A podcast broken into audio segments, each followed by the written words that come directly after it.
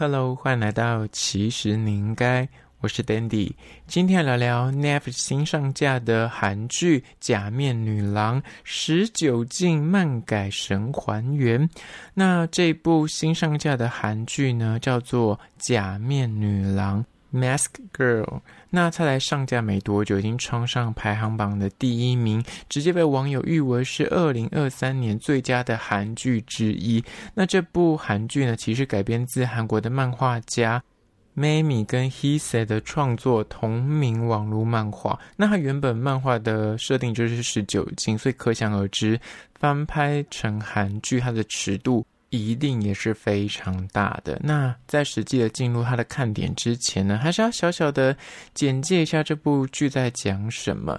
这个假面女郎呢，是在讲述说有一名。对自己的外貌有点自卑的女上班族叫做金茂美，那她每天晚上呢都会戴上面具，然后在网络上直播。她自认就是很有表演欲，也很想当艺人，但是觉得她的长相可能就是不是世俗大家觉得是美女，但是她身材很姣好，那她也很有才艺，所以她就会用呃戴着面具，然后用直播的方法跟很多粉丝互动，在网络上人气也很高，但却在。这个过程之中呢，意外卷入一些事件中。那三个名字、三个人生、三起命案，就是这整个故事大的走向。那刚讲的都是比较基本的简介，接下来可能就会开始小小的暴雷。如果你还没看的话呢，可能建议就是先去看完，再回来听这一集。接下来就是比较详细的讲一下这个金茂美呢，她从小就喜欢跳舞表演嘛，所以是呃大家眼中觉得哇，这女孩很活泼，但是很可惜她的长相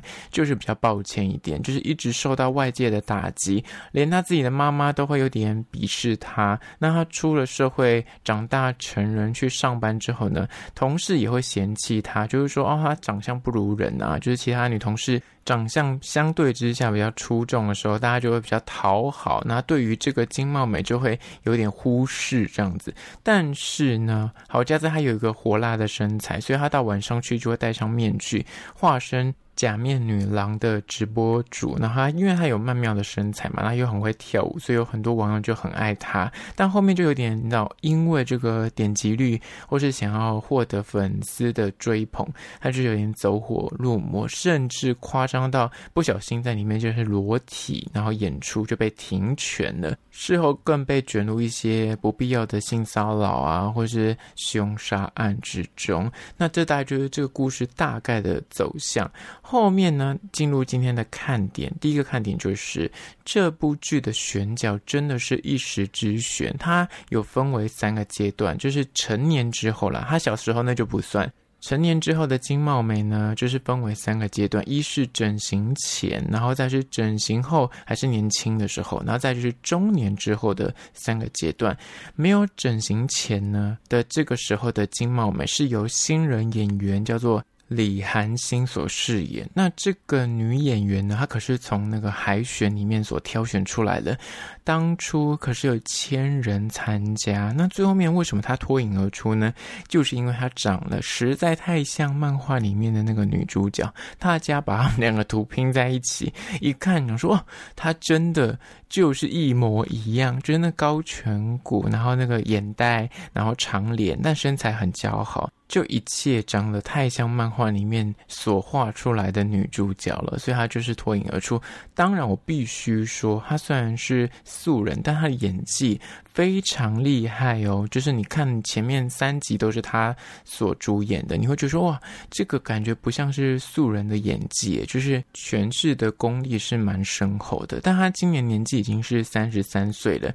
有趣的是，演她整形后的这个演员呢，相对而言名气。比较大，它是来自于女团 After School 的娜娜。那娜娜讲到她最著名的代表作，应该就是被票选为全球最美的女艺人之一。那她就是最美的代表，所以她当初好像连续两年吧，都有拿到这个头衔。所以她就是因为美貌，所以就让大家广为熟知。所以由她来演这个整形后大美女的角色，非常的合理。而且说实在，她的演技在这边也是蛮有发挥的，有别于她之前在女团的形象，就是因为里面。就是要那样复仇或者各种的发疯发癫的作为，就会让他觉得哇。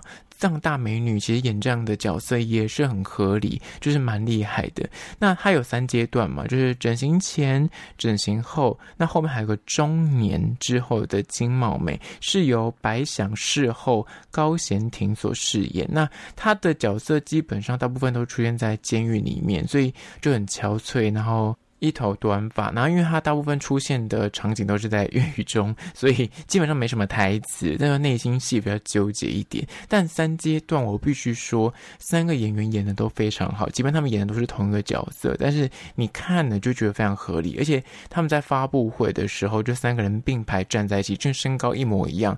然后一个演整形前、整形后跟呃中老年，那必须说。白想事后，高贤廷他保养的真的很好，三个站在一起完全没有输两个年轻人。里面最年轻的其实是娜娜，才三十一岁。那这个白想事后已经年过半百，所以保养的很好。那这三个演员演这个角色，我觉得都是一时之选，跟那个漫画对照起来，真的就是一模一样。所以我觉得他们很会选角。那下一个看点呢，就是漫改剧本。这个漫画原本就是十九禁，所以里面本来就很残暴。很狗血，但是前面大概五集吧，就是你每一集看，想说哇，怎么敢这样编，怎么敢这样写这个剧本？整部剧片长也才七集，那就讲完一个女人精彩的一生。那里面当然有很多大尺度的裸露场景啊，性侵的床戏啊，甚至还有一些什么分尸跟杀人这种限制级的画面。而因为它就是上架平台在 Netflix，我觉得它本来就是设定要给小朋友看的意思，所以它的残暴、它的血跟它的那个邪恶啊，或是砍杀都没有在跟你客气，所以也是因为这样，所以很精彩。那漫画中呢，就是其实呃，跟所谓的韩剧里面实际的剧本是有点不一样的。那差在哪边呢？漫画里面的女主角其实整形过后有三段情，那这边其实不算暴雷，因为它。剧中，就是你看的这个 Netflix 的韩剧里面，其实剧本是不一样的。但我现在讲的是漫画是怎么演的。在漫画中，就是整形完之后，就娜娜饰演的那个时段呢、啊，她遇到了第一个男朋友。为什么跟这个男朋友分手呢？是因为这个男朋友嫌假面女郎没有整形过之前呢，她脸上是被打过的，所以她就听到这个就哎。因故就离开了。第二任男友呢，就是为人是蛮老实的，但是就他有一些生活习惯不是很好。他是个导演，所以因为就是感觉个性啊，或者是生活习惯不是很好，所以呢，他就有点想分手。但也因为这个导演的关系，所以他接触了演艺圈的一些人脉，也让他当起了模特儿，所以他认识了下一个男朋友，所以就跟这个第二任男朋友分手。第三任男朋友呢，其实就是蛮有钱的。然后他也花钱给这个女主角去整形，希望她从模特儿进军演艺圈。但这个男生其实就是个。渣男惯犯，他只是想要凭借女主角的名气把她捧红了，可能就钱比较多啊之类的。那其实女主角呢，她跟这个剧中有一个相似的角色，叫做金春爱，就是在韩剧里面的这个金春爱的角色，她其实长得跟女主角很像，但其实呢，在漫画里面也有这样一个角色，但。当初在漫画里面是女主角想要假冒这个金春爱的角色，用她的名字，因为女主角犯了一些法嘛，所以她不能够用自己的本名出道。她是想用金春爱这个假名，用别人的身份去出道，可惜最后没有成功。但在漫画中呢，其实这个金春爱跟啊、女主角金茂美两个人就是永远就是敌对的状况，但是。在剧中，就是在韩剧里面，两个人确实有那种诶姐妹情的展现，这是比较大的不一样的。那这个设定呢，其实你看韩剧的时候，呃，前半段他有演出那个两个人勾心斗角的画面，其实反而那个东西是真实在漫画里面出现的剧情，这是蛮有趣的一个看点。接下来第三个看点呢，就是这部韩剧其实在探讨就是外表这件事情。外表这件事情呢，不是单纯只讲哦整形之后的影响啊、人缘啊，或是桃花之类的，它是在探讨更深层的东西，就是外表这件事情，它到底可不可以改变人的一生，还是说很多事情跟你的外表其实无关，是选择而已？我觉得这故事里面有蛮多你可以从自己的角度去看到这个故事里面的自己，或者是看到身边有些朋友就是深陷于那个容貌焦虑也好啊，或是他其实做了选择，每一个选择可能哎做错了选择，人生就一路错下去了。但有没有可能是自己个性的问题，或者是这整个大环境所压迫出来的？这是这个故事里面你可以看到的不同的切角。那当然，导演在接受访问的时候呢，他也讲到说，这部剧看起来你会觉得很惊悚，但其实他是在讲述一个爱的故事。不过这个故事可能是带有点自卑、有缺陷的爱，不管是从女主角的金茂美身上啊，或是她那个有点猥亵的男同事朱武南身上的那个容貌焦虑或自卑，或者是这个朱武南的妈妈，就是那执念很深的这个妈妈，她对儿子的那个。控制欲也好，或者后面那个复仇的心也好，那都是爱。但这些角色，他们其实内心都是有受伤的，也都是被这个社会给边缘化的人。所以他觉得这个整个故事里面也是在讲爱这个主题。的确，你看到最后面那个女主角对自己女儿的那个爱，也是很感人的。接下来第四个看点就是配角很给力，除了刚刚讲的那个变态男同事朱武南，就是被。定位为是个很猥亵的妈宝男啊，或是一个宅男的角色。那其实呢，这个男演员就是演这个朱武男的男演员，他其实真的不是长那样子。他是为了演这个角色，他为戏增肥十公斤。他那个有点秃头的发际线啊，那个头发其实是假发。他本人，大家现在就是很多新闻都在写说，他本人其实不是长这样，他是为了这个角色去把自己吃胖，把自己弄得很像宅男。但他其实本人没有。那么夸张，那大家看到他也是觉得哇，怎么会就是这么的猥亵？但真的很符合这个角色的外貌，跟他演技真的是让人觉得很不舒服，所以我觉得他很厉害。那另外一个看点就绝对是演这个妈宝男的那个控制狂妈妈。金庆子，那演这个金庆子的女演员呢，就是大名鼎鼎前阵子另外一个韩剧《黑暗荣耀》里面那个口红大神连慧兰。那这个女演员她本来就是实力派女演员，她在这边因为演到每一幕，她只要出现都觉得哦，有够 creepy，有够可怕，有够邪恶。她在剧中真的就是大反派，她就为了帮儿子复仇，就有各种各样的你想象不到的邪恶手段跟疯癫的演出。真的，只要他出现就是毛骨悚然。那另外还有一个，就是刚刚讲到的金春爱这个角色，就是长得跟女主角很像的歌舞女郎，叫做金春爱。那他们一起在同一间夜总会上班。那这个角色也是跟女主角一样，她就是有整形，所以两人有点惺惺相惜，觉得说是双胞胎的感觉，就是哦，两个人的人生都是很多舛，然后又同样遭遇。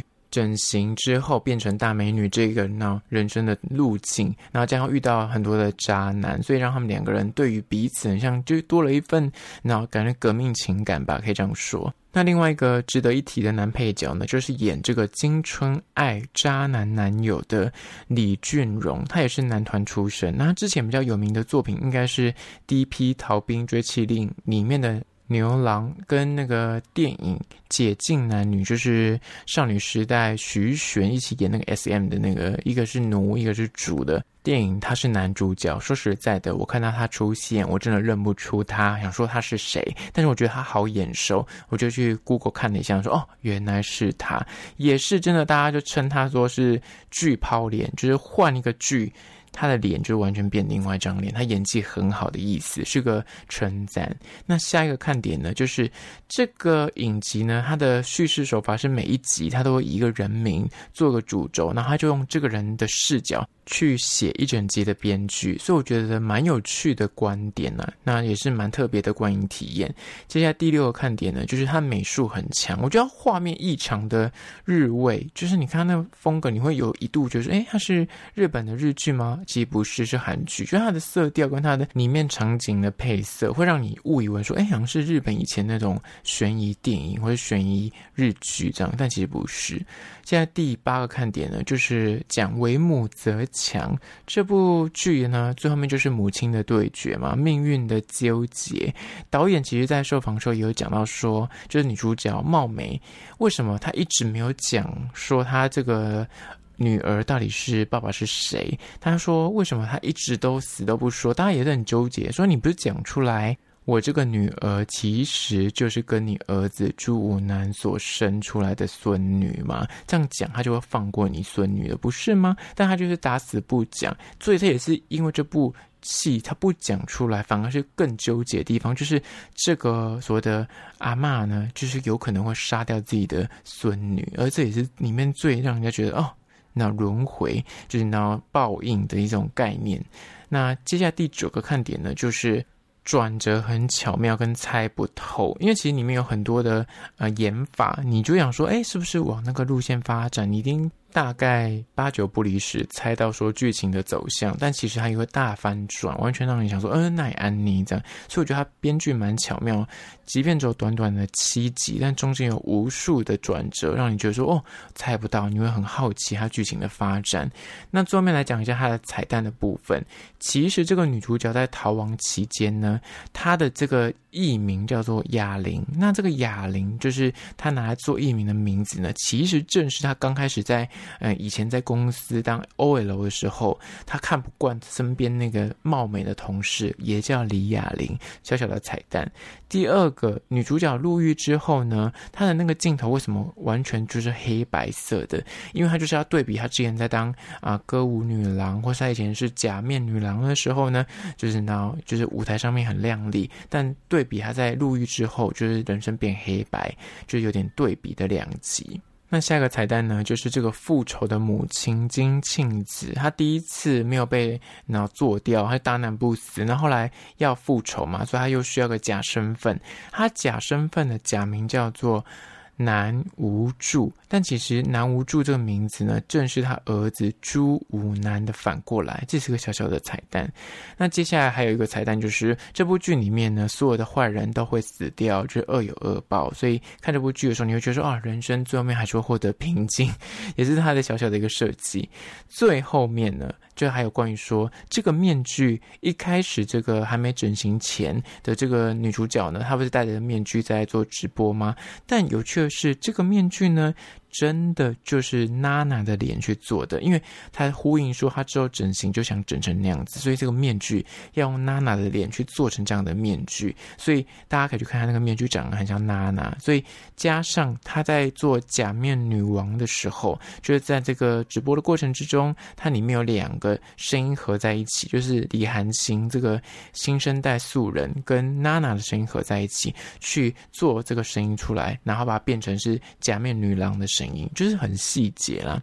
那最后面关于说这个猥琐男，他在里面不是跟什么情绪娃娃，然后还有很多时候跟呃所谓的假面女郎在沟通的时候都会讲日文。为什么会讲日文呢？是因为这个男演员觉得说，哎，这边加点日文会让他变得更变态、更猥琐，所以他才故意这样讲。就是也设计的蛮好的啦，就让他这个角色更立体一点。好啦，就是今天关于说假面女郎的看点分享。那最后还是要介绍一间饮料店，叫做毛。清茶室，这间店是位于行天宫的后巷松江路上。那品牌师承广芳园传统茶行。那广芳园呢，是台湾第一家。大盘专卖普洱茶的茶行，所以这个饮料店呢，他们家最主打的饮品也是普洱茶。那当然有其他的台湾茶饮。那店内的饮料价格我很意外，就是跟外面的手摇饮料店差不多，但是它有很舒适宽敞的内用座位区，然后也不限时，CP 值非常高。当然，因为他们是一般的那种呃台湾茶饮自己出来做的，他们有所谓的现点现泡的那种冲煮茶系列。那那个单价就比较高一点，但我觉得相对来说还是很划算，所以再次推荐给你。如果你要找个地方喝个好茶，然后你看个书啊，然后工作一下的话，这间是个不错的选择，叫做毛青茶室。